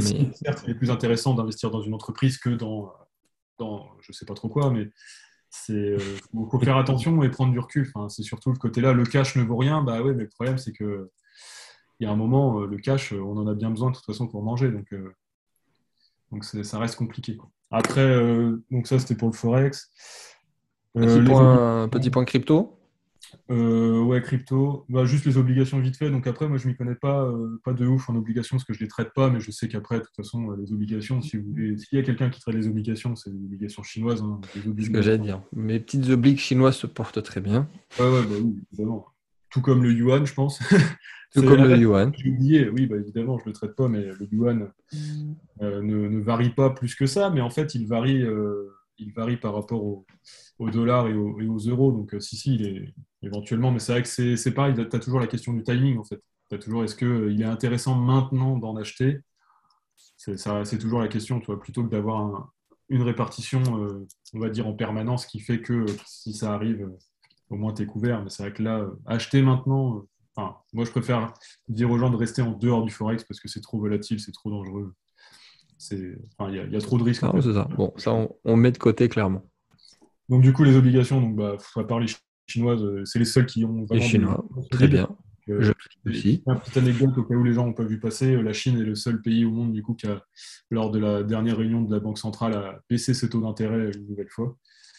Donc, à la différence de tous les autres, enfin, différence de la Fed et de la BCE qui, ont augmenté, qui disent qu'ils vont augmenter leurs taux. Donc, en Chine, tu vois, c'est aussi le côté investissement dans les actions chinoises, c'est que bah, du coup, là-bas, ils, descendent les taux. Donc, euh, après crypto, bah, en fait la crypto c'est pas compliqué. Euh, la crypto, c'est ce qui est intéressant, c'est que c'est pour les gens qui ne connaissent pas, je pense pas, mais c'est juste pour refaire un, vite fait niveau technique, c'est que c'est une, monnaie créée par un ingénieur. Donc c'est-à-dire que euh, il y a tout le côté logique que va avoir l'ingénieur, et donc il y a directement l'inflation et euh, euh, les intérêts, euh, enfin, ce qu'on pourrait aussi associer aux intérêts d'une entreprise, sont déjà dans, la, dans, le, dans le code ADN, on va dire, de la blockchain. C'est une belle façon d'en parler, effectivement. Voilà. Donc en fait, ça veut dire que annuellement, vous avez des coins qui sont grillés ou non en fonction de la blockchain, et qui fait que vous avez une inflation qui est continue mais, ou, pas, mais qui est du moins maîtrisée et connue. Donc du coup, vous avez une inflation qui est connue, donc forcément, le, jeton, c'est aussi pour ça que tu as tous les 4 ans avec, euh, avec le Bitcoin, enfin voilà, tu as, tous ces cycles-là, tu as, certaines choses qui sont connues qui font que la valorisation euh, suit une constante, enfin pas une constante, mais suit une valeur qui est connue. Après, euh, dépend aussi de l'adoption, forcément, parce que marché s'il n'y a pas d'adoption. Donc, ça, se, ça, se, porte plutôt très bien sur le point là quand même. Oui, oui totalement. Euh, mais, du coup, euh, il va falloir aussi euh, que suive le côté technologique et, l'adoption, on va dire, sens physique. Du coup, maintenant, il va falloir qu'on le voit aussi un peu au quotidien. Donc là, ça va se faire quand il va y avoir toutes les diminutions de frais, les, temps d'exécution, enfin, toutes ces choses-là vont venir assez rapidement maintenant. Mais c'est vrai qu'au début, c'était ce qui pêchait. Mais par, si, on, si on pouvait dire de la blockchain, enfin, expliquer rapidement, c'est avantage, inconvénient à la fois des actions que, que du forex. C'est-à-dire que tu, as, tu peux associer cette inflation à des intérêts euh, d'une action à dividende. Tu vois, tous les ans, tu peux considérer que la valeur que prend ton jeton, bah, c'est comme si c'était euh, le, dividende que de verser l'entreprise. Euh, sachant que la pérennité de l'entreprise et le, bien, les biens qu'elle te vend, bah, en fait, c'est l'adoption toujours plus importante de ta blockchain par la masse, ou du moins le, le, hold toujours plus important de, des cryptos. À côté de ça, c'est aussi euh, un parallèle avec le Forex, bah, évidemment, parce que c'est une monnaie donc très liquide, euh, tu as énormément de facilité pour quoi que ce soit. Donc, c'est, tu as à la fois le côté tendance de l'entreprise, parce que bah, côté technologique, côté euh, innovation et côté bien, besoin au, quotidien, service rendu. Et tu as aussi le côté range de la monnaie. Et donc, du coup, c'est ça ce qu'on voit aussi avec les ranges très volatiles, où du coup, des fois, on se dit, mais attends, mais on est en tendance, mais on a cassé tel niveau. Bah oui, mais parce que lors d'un range, on vient chercher plus bas. Donc si tu dézoomes ou, enfin, si tu zoomes, tu as aussi cette problématique-là. C'est aussi le côté très volatile de la blockchain. Le côté très psychologique, bah, c'est aussi le côté qu'on a en Forex. Le Forex, il faut bien voir qu'il n'y a pas de tendance à long terme, à part euh, quand on prend les États-Unis, VS, le Mexique ou des choses comme ça. Mais ah, c'est vrai. Ouais, vrai. À long terme, tu n'as pas, de, pas de tendance, c'est que des ranges. Donc, c'est-à-dire qu'arriver sur des niveaux, bah, je vais dire, je vais reprendre l'USD le, yen. par exemple, quand tu arrives sur des niveaux de 115, 120, 125, en fait, derrière, tu sais que tu, vas redescendre sur des niveaux 90, 100. Enfin, voilà, c'est, tu sais pas quand ça va se passer, tu sais pas de combien tu vas dépasser, mais tu sais que c'est un range, qu'un range c'est très volatile et que techniquement parlant, bah, ça prévient pas quand ça se retourne. Donc euh, les, cryptos, c'est un peu ce côté-là aussi. Même si dans le fond, tu gardes ta tendance. Donc c'est pour ça que c'est aussi très, euh, c'est, aussi très trompeur et très, très violent pour la psychologie euh, des gens qui le traitent et que les gens qui ont commencé par ça, bah forcément, c'est difficile après de revenir sur des marchés classiques. Ah, ça, je ne vais pas dire. Si tu, tu, commences par le marché crypto, c'est sûr. Ouais, donc du coup, tu vois, tu as ce côté-là. Donc, euh, pour moi, les, cryptos, alors je te parlais du timing des cryptos tout à l'heure, euh, ce qui est intéressant, c'est qu'il a chuté, euh, on va dire, au même, en même temps que, les, que le marché action, à peu près. Et ce qui se passe, c'est que pendant la guerre, en fait, lui, il n'a pas bougé tu regardes le Bitcoin, en fait, il est même un peu remonté. Il était, il était redescendu au niveau des 35 000 dollars. Là, on, on, est autour des, 30, des 40 000. Ouais, il fait 35-45 dans son range là. Ouais, ouais. Voilà. Et depuis qu'il y a les infos de toute la guerre et tout ça, il y a pas, il y a, on est dans un range de court terme, si tu veux, mais derrière, on n'a pas un Bitcoin à 20 000 dollars, en fait. On est pas oui, si tu regardes par rapport à la bourse, ça se porte très très bien le Bitcoin. Oui, ouais, ça se passe très bien. Tu vois. Et j'entendais, tu vois, c'était marrant parce que les gens qui sont en dehors du marché crypto et qui voient toujours ça comme quelque chose de de, du, enfin, ouais, de, de débile, on va dire, si on peut simplifier ça comme ça. Ils disent que euh, ah, bah, la, la, bulle crypto qu'on attendait parce que les Russes, devaient, euh, les Russes et les Ukrainiens devaient acheter du Bitcoin, machin, ne s'est pas produite. Bah, en fait, euh, on a surtout vu que ça s'est pas cassé la gueule. Quoi. Donc, après, forcément, c'est la chute, là, on, voit aussi que tu vas avoir une, une, exigence beaucoup plus importante dans le marché des cryptos, mais ça, c'est normal. Ça va permettre de purger tous les tous les, toutes, les, toutes les blockchains qui ne sont pas sérieuses ou qui sont bancales ou quoi que ce soit, jusqu'à ce que hmm. potentiellement euh, ça redevienne solide. Mais euh, si on prend vraiment les cryptos majeures, euh, bah, en fait, elles, sont, elles sont toujours là et elles n'ont pas, elles pas perdu tant que ça. Tu vois et si, on prend, si tu gardes en tête le côté range, bah, en fait, elles sont toujours sur des niveaux d'achat. Et même en termes de liquidité, en fait, bah, tu n'as pas, de, pas de liquidité. Si tu prends le, le, Bitcoin actuellement disponible sur les, sur les plateformes d'exchange, bah, tu n'en as pas. Et ce qui est un peu, enfin, c'est pas paradoxal, mais si tu prends euh, la valeur des le enfin, ouais, la valeur des bitcoins actuellement en circulation, et si tu voulais le ramener à zéro, tu aurais besoin que de quelques milliards de dollars, mais à peine, tu vois. Ouais, ouais, je vois ce que tu veux dire. La capitalisation euh, totale de, du bitcoin, c'est euh, plusieurs centaines de milliards. Donc, tu, tu vois bien que tu as une incohérence en fait. Tu vois bien que tout le monde hold, tu vois bien qu'on a des prix qui ne sont pas en cohérence. Non, mais je crois même le, le niveau d'illiquidité du Bitcoin bah est, un record historique actuellement. Ouais, c'est ça. Mais tu sais, tu sais aussi très bien qu'à partir du moment où ça va repartir, par contre là, ça, va, ça peut être potentiellement violent. Exactement, c'est ça, c'est pas du tout liquide, pardon, et en plus, je crois que ça fait euh, 5 ou 6 mois qu'on est sur des records aussi de, de, de, capitaux entrant sur le marché. Ouais, bah oui, mais c'est pas étonnant c'est pas étonnant. Mais du coup, derrière, tu. C'est pas le. Là, tu vois, c'est toujours pas le côté de dire euh, faites all-in sur les cryptos ou quoi que ce soit. C'est pareil, il y a toujours ce côté. Il faut, arrêter. Enfin, je veux dire, le, marché crypto, il peut perdre 30% en une journée et en reprendre 40 le lendemain et reperdre encore 50. Enfin, à peu près le principe, oui. Tu peux pas, tu peux pas investir euh, tout de suite, mais euh, il y a des zones à, investir et clairement là, les gens qui investissent, s'il y avait vraiment un endroit à investir relativement safe, bah, c'est maintenant. Tu vois, enfin, ah oui, bah là, clairement, on est sur des, des, des, points d'entrée. On, on doit acheter maintenant. Ah bah oui, oui. même on peut déjà acheter plus haut si tu veux, mais, mais pour le coup, là, euh, je veux dire, tu peux pas faire, euh, tu vas pas pouvoir faire beaucoup mieux, quoi. c'est ça. Parce que, euh, enfin, je veux dire, là maintenant, avec le niveau d'adoption des pays, enfin, je vois, tu prends le Salvador et tout ça, qui se sont engagés au niveau étatique en tant que refuge, tout ça, enfin, ça a pris des proportions beaucoup plus importantes. voilà.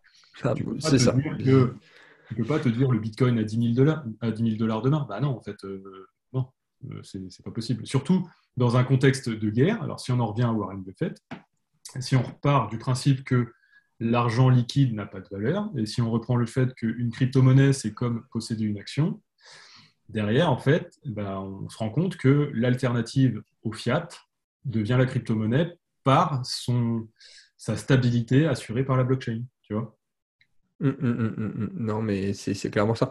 C'est, bon, certains l'appellent à la fois la valeur refuge que doit avoir le rôle de l'or et en même temps, le la valeur refuge que devrait avoir le vrai fiduciaire et l'évolution du fiduciaire, en fait, tout simplement. Après, moi, j'aime pas dire, tu vois, que les cryptos sont une valeur refuge parce que pour moi, c'est c'est clairement euh, quelque chose de disruptif qui doit être utilisé. Donc, du coup, même le, tu vois, le, le hold et tout ça, à long terme, tu vois, j'ai un peu de mal dans, par rapport à l'utilisation de, de la blockchain en tant que telle. C'est Bien sûr. où, où il y a quand même un, euh, un juste milieu à trouver par rapport à To the Moon et euh, bah, l'utilisation l'utilisation Ah bah, je suis le premier à le dire. Comme je comme je suis aussi potentiellement le premier à le dire qu'à la limite, on n'aurait jamais dû avoir la possibilité de ressortir du marché crypto. C'est une fois que tu es dedans, tu peux plus ressortir. Ouais, c'est une théorie que j'ai. C'est-à-dire qu'à la limite, tu le gardes ou tu l'utilises. Lui, vraiment, le- tu- on parle de token utilitaire. Mais euh, sinon, oui, tu fais il y a du hold bêtement. Après, ça peut être euh, une stratégie d'investissement en bon père de famille, mais pas, c'est pas, c'est pas la vision, la philosophie et, euh, et tous les enjeux qu'il y a derrière, c'est pas ça. Voilà. Donc euh, après, voilà, donc mon point de vue sur les cryptos, bah, il y en a quelques-unes qui sont très intéressantes, hein, évidemment. Il y en a qui sont plus disruptives que d'autres, il y en a qui sont plus installées que d'autres. C'est ça. Ça, Euh, ça bouge très vite. D'autres sujets, c'est sûr. Après, ça bouge très vite, c'est pareil, tu vois, euh, mine de rien, une blockchain, une ligne de code, donc euh, ça tient à grand-chose. Ça Ouais. tient à grand-chose. Donc, euh, pour le coup, c'est pour ça qu'il ne faut pas aussi, non- enfin, faut pas mettre son, tout son capital là-dedans, parce que du jour au lendemain, on a vu il n'y a pas longtemps des gens qui sont partis avec la caisse, tu t'en, t'en vois et t'en verras, enfin, c'est, c'est très compliqué. Mais c'est pour ça qu'il faut faire ses recherches, et tout comme une action, euh, on n'investit pas n'importe comment, n'importe quand. Il y a des moments où il faut FOMO, mais il y a des moments où euh, où il faut pas faire non plus. Quoi. Enfin, voilà, c'est... Et puis c'est toujours le côté où est-ce que vous êtes là avec du capital qui vous, sert, euh, qui vous servira dans six mois pour manger, ou est-ce que c'est du capital que vous pouvez oublier 2, 3, 4 ans et jouer avec euh, sur des niveaux intéressants ou quasiment. C'est, c'est vraiment ce côté-là. Hum, hum, hum. Non, tu fais bien de le rappeler, même si au final j'ai l'impression que c'est souvent acquis et ça ne l'est euh, pas souvent. Non, mais disons que c'est le problème quand tu es en fin de cycle économique où tout le monde a du cash et que tu ramènes une nouvelle technologie et potentiellement le futur. Donc, du coup, euh, tout le monde a du cash pour cette nouvelle technologie. Donc, en fait, ça fait, ça fait des... Et puis, en plus, quand la Fed te rajoute de l'argent et te redonne des chèques, Ah oui. ça fait des super bulles, des méga bulles. Donc, euh, Et on a, be- on a besoin de ça, on a besoin des bulles pour pouvoir mettre ouais, en avant la technologie, l'innovation. Totalement, ouais. Mais c'est vrai que là, celle-là, on on l'appelle pas super bulle, enfin, enfin bref, elle a plusieurs noms, mais Des bulles sur bulles. ouais. vraiment violente, tu vois. Enfin, je, je vois rien que sur le- les, les produits dérivés, quand tu as 5000 milliards de, de dollars de produits dérivés euh, pour une valeur réelle de à peine euh, 1000 milliards, enfin, à peine, enfin, derrière, tu sais que quand le château de cartes il va tomber, euh, ça va te faire mal, tu vois. Et le problème, c'est que bah, du coup, tout est impacté. Donc, euh, c'est pour ça qu'il faut penser. Ça ne veut pas dire que la valeur, on va dire, bah, après la valeur réelle, ça n'a aucun, ça n'a aucun sens, mais parce que le prix et, et la valeur réelle, après la valeur, c'est Ouais. discutable, on ne va pas parler de ça, mais, mais euh, c'est vrai que la valeur d'une chose dépend aussi de l'environnement dans lequel il se situe. Enfin, c'est pour ça qu'une une, une action qui valait euh, 50 euros, euh, demain elle en vaut 10, mais elle a- potentiellement elle va avoir la même valeur aux yeux des gens. Ouais, c'est ça. Parce qu'on se dit, ah ouais, putain, 10, euh, je l'achèterais bien, ou ah bah non, 10, euh, je l'achèterais peut-être pas en fait, parce que, euh, enfin, voilà, alors qu'à 50 dollars, on se disait, ah, putain, à 10, euh, c'est le best price, euh, je l'achète les yeux fermés. Bah non, en fait, euh, les, les, les entrants ont, changé et tu as, plein de choses qui, qui sont, Ouais, qui pour l'ensemble des. Le Bitcoin, c'est pareil. Voilà. Donc, euh, après, Alors, comment, com- comment on conclut cette euh, magnifique euh, émission? Alors, juste pour finir l'immobilier, et, euh, Oui, parlons un peu d'IMO, c'est sûr. On n'a pas Et, et le, et juste la conclusion sur la valeur, tu vois, que j'aime bien, mais euh, pour rappeler aux gens quand même, euh, l'immobilier, donc juste bah, que de toute façon, l'immobilier, les crises sont en décalé de, de tout ce qui se passe à côté. Donc en fait, il suffit de juste suivre ce qu'il y a à côté pour savoir quand vendre, s'il y a besoin de vendre. Parce qu'après, derrière, on ne sait jamais quand on peut récupérer. Je sais que là, beaucoup de gens sont endettés avec les facilités de prêt et tout ça. Mais euh, c'est vrai que l'immobilier, euh, c'est assez difficile vu que c'est potentiellement aussi euh, le seul bien qui est tangible dans tout ce qu'on peut acheter. Ouais. Donc, euh, après, moi, je sais que je favorise aussi des, petits, des, tu vois, des petites bulles un peu plus. qui commencent à. Enfin, où on voit la- la- le, shift de- de- d'investisseurs. C'est-à-dire que quand tu vois les, les bulles sur les cartes Pokémon, quand tu vois les bulles sur Ah ouais, ouais. une pièce de collection qui ne sont pas uniques. C'est ça qui est intéressant. C'est, tu vois, c'est le côté, j'ai pas besoin de posséder l'œuvre d'art de un tel pour 500 millions d'euros. mais euh, je fais partie d'un club fermé qui possède telle édition de telle carte ou de tel livre ou de tel machin, Mm. dans la communauté qui partage le même, euh, le même engouement et le- la même passion et tout ça. Et c'est vrai que ça, pour le coup, c'est euh, une mentalité. En plus, c'est transgénérationnel, donc du coup, c'est les parents avec les enfants. Et donc, du coup, c'est quelque chose qui, potentiellement, euh, on en a vu les prémices avec euh, les cartes euh, il y, a, il y a un an, ou, enfin, au moment du Covid, là, un an et demi quasiment. Ouais, petit Et, sur les cartes Pokémon, effectivement. Je pense que tu vois, c'est le genre de choses qui est intéressant dans les prochaines années, dans le sens où il est, il est possible qu'une fois que, si un jour on revient avec des, des- un marché un peu plus stable, on va dire, les gens euh, auraient un- une envie de- d'avoir des, des pièces comme ça de collection, même à l'unité, tu vois, pour faire partie de- d'un peu du milieu. Parce que les gens, ça les intéresse plus maintenant, tu vois, dans, le, dans un monde où euh, tu es, plus, t'es minimaliste et euh, tu, tu fais attention à l'environnement, tu fais attention à plein de choses, ça, ça t'intéresse pas trop d'avoir une œuvre d'art à, cin- enfin, à 150 000 dollars, tu vois. Enfin, c'est, ça reste des marchés de niche pour quelques personnes. Du coup, je, je, je pense que, tu vois, entre le, Ouais. le métaverse, qui va être une manière aussi de dématérialiser un, un objet que tu as chez toi, avec, euh, avec euh, la blockchain et avec euh, le NFT, les NFT, du coup, tu peux associer les deux et tu t'imagines un monde où, en fait, bah, euh, potentiellement, la, la valeur ne se ferait plus dans des œuvres d'art qui, qui ont certes un, une- une- un patrimoine historique, mais qui sont très bien dans des musées, en fait. Ouais. Et toi, chez toi, posséder une édition limitée de quelque chose, ou, enfin, voilà, mais, mais de quelque chose qui possède un, un environnement et un, et un marché. Parce qu'il y a des passionnés, des gens qui, de sur les années qui suivent, et bah, du coup, euh, cette, cette passion, tu, quand tu te remémores ces choses-là, tu te dis ah ouais, c'était génial, ou tu en, re- tu en reparles, tu revisionnes, tu relis. C'est ce genre de choses-là, tu, tu le partages avec tes enfants. Bien sûr, quand même, d'un point de vue investissement, l'alternatif est de moins en moins alternatif. Voilà, c'est un peu ça. Donc, c'est ce genre de choses-là que je privilégie plus, on va dire, par rapport à des actions ou, enfin bref, différents, différentes choses, tu vois, c'est plus tangible avec une possibilité de le rendre intangible derrière avec les NFT, tu vois.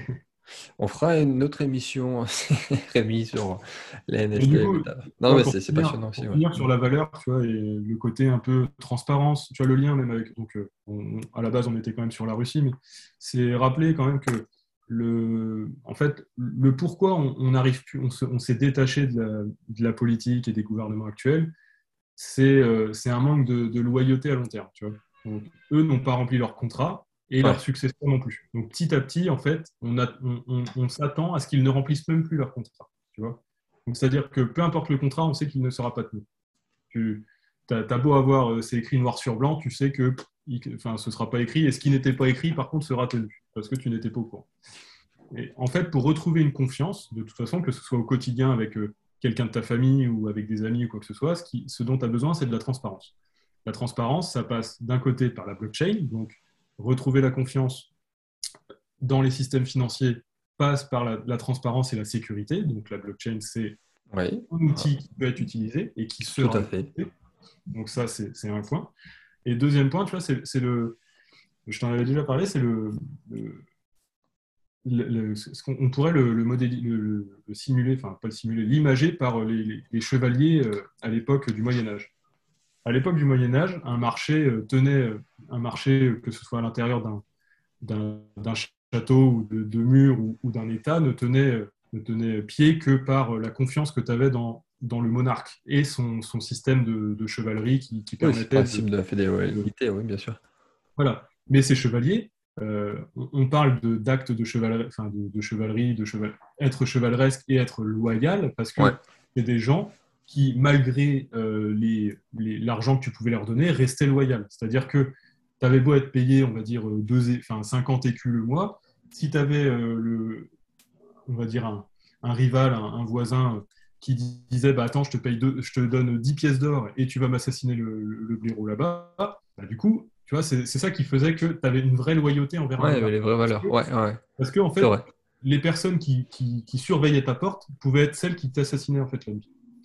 Et ça, c'est c'est ça ce qu'on appelle la loyauté et, le, et, et c'est comme ça qu'un marché fonctionne.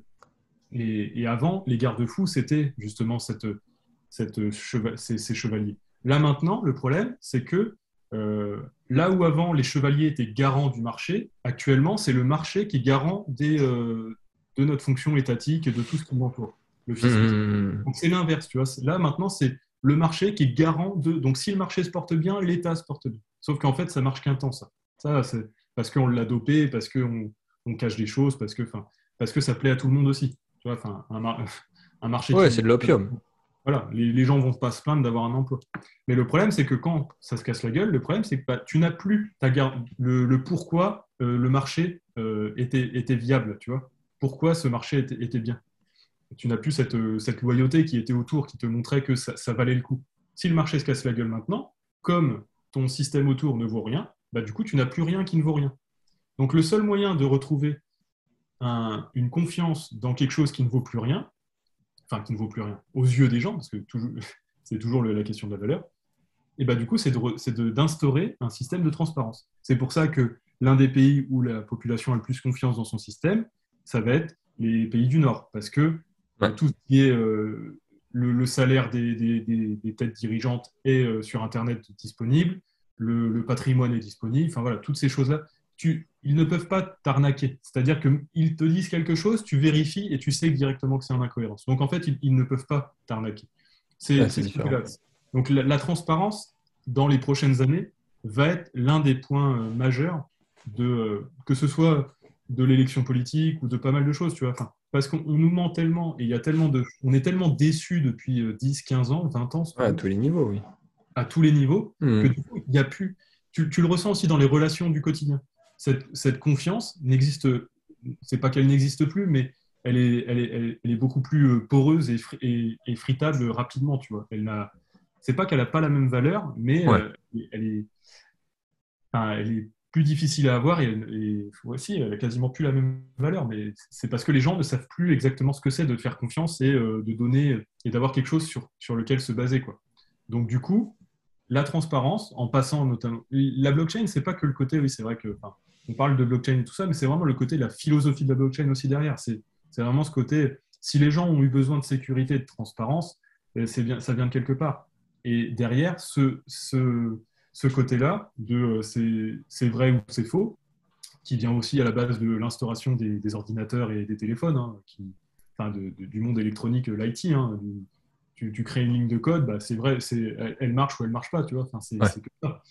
Ça, Petit à petit, on s'est fait aussi formater par euh, les choses qu'on essaye de formater nous-mêmes, mais, mais c'est vrai que il va falloir que, à long terme, pour retrouver une cohérence dans la société, tu vois, que, que ce soit de l'investissement, tout ça, on ait de la transparence qui nous permette. euh, c'est la vraie révolution de la blockchain, c'est la confiance. Que, Voilà, ce qui est au final, ce qui a le plus de valeur, même d'un point de vue économique et dans les échanges, c'est la confiance. Si j'ai confiance en toi, je peux faire du business avec toi. Et, en parlant que de- d'ailleurs de business, mais, et c'est le cas pour tout. Donc c'est la vraie révolution. Et comme tu le dis, la philosophie de la blockchain, c'est la confiance. Voilà, parce que du coup, le, la- le cercle, en fait, la boucle, si tu veux, c'est euh, je n'ai pas besoin de transparence quand j'ai la confiance. Parce que je, je sais qui tu es, je, on, on a, de, on a un, un vécu ensemble. Le problème, c'est quand ce vécu est négatif, tu as besoin de la transparence pour retrouver cette confiance. Ouais. Et ça, c'est ce cercle-là qu'il va falloir qu'on retrouve et qui, et qui, enfin, voilà, qui, et qui se retrouve aussi dans le, dans le, le- le clash euh, États-Unis, euh, Russie et quasiment en Chine, tu vois, qui petit à petit. euh, il va falloir de la transparence pour remettre un peu tout à plat aussi un moment, tu vois. Le côté, euh, les Russes qui ont subi aussi pendant 20 ans, enfin, même plus que ça, mais cette différence de mentalité, euh, mettre à plat, comprendre un peu plus euh, les raisons. Enfin, j'ai été étonné pendant le conflit là, du coup, de voir mine de rien certaines informations circuler un peu plus en libre accès que d'habitude, Enfin voilà, donc non, juste bah, terminer sur ce point sur cette valeur qui est, je pense, qui est très importante pour, pour la suite, tu vois, même si le contexte actuel est un peu, est un peu tendu, en espérant que ça aille pas beaucoup plus loin, tu vois, parce que bon, mine de rien, ça reste toujours euh, de la souffrance, et tu vois, même si, enfin moi, tu vois, la journée, tu es derrière ton, ton PC ou tu fais quelque chose, et tu penses toujours aux gens qui sont en train de, de se faire bombarder, donc euh, c'est pas... Hum, hum, hum.